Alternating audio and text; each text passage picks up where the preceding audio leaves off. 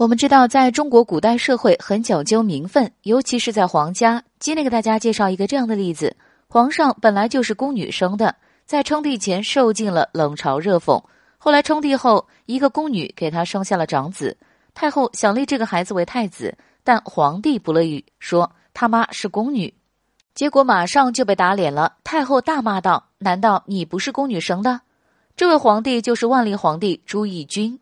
他的生母叫李彩凤，因家里贫穷，年仅十二岁的她便进了裕王府当使唤丫头。送进裕王府后，李彩凤很幸运，成为陈王妃身边的女使。但是陈王妃却没有一个子女，全部夭折了。所以，与其让其他的女子受宠，还不如便宜了自己身边的人。毕竟有主仆之情。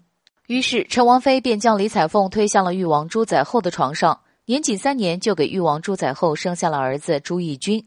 两年后，又生下一子朱翊流。他虽然生下了两个孩子，但是依然不受宠，仅仅是个才人。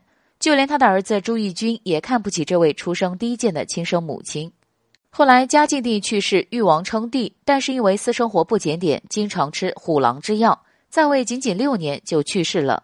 后来年仅十岁的朱翊钧登基称帝，他登基后虽然不喜欢自己的生母，但还是尊自己的生母李彩凤为太后。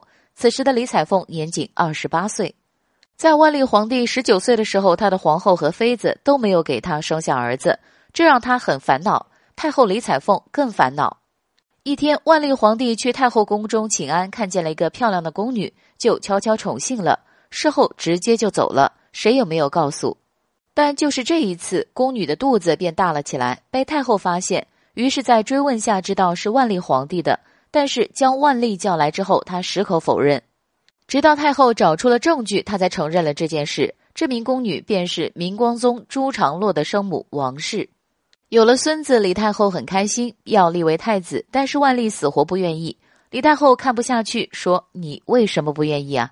万历说：“他是宫女的儿子。”听到这句话，李太后生气了，说：“你不也是宫女的儿子吗？”这话一出，万历立马跪下给母亲赔罪。不久，在太后李彩凤和朝臣的一致拥护下，万历皇帝终于缴械投降，立朱常洛为太子。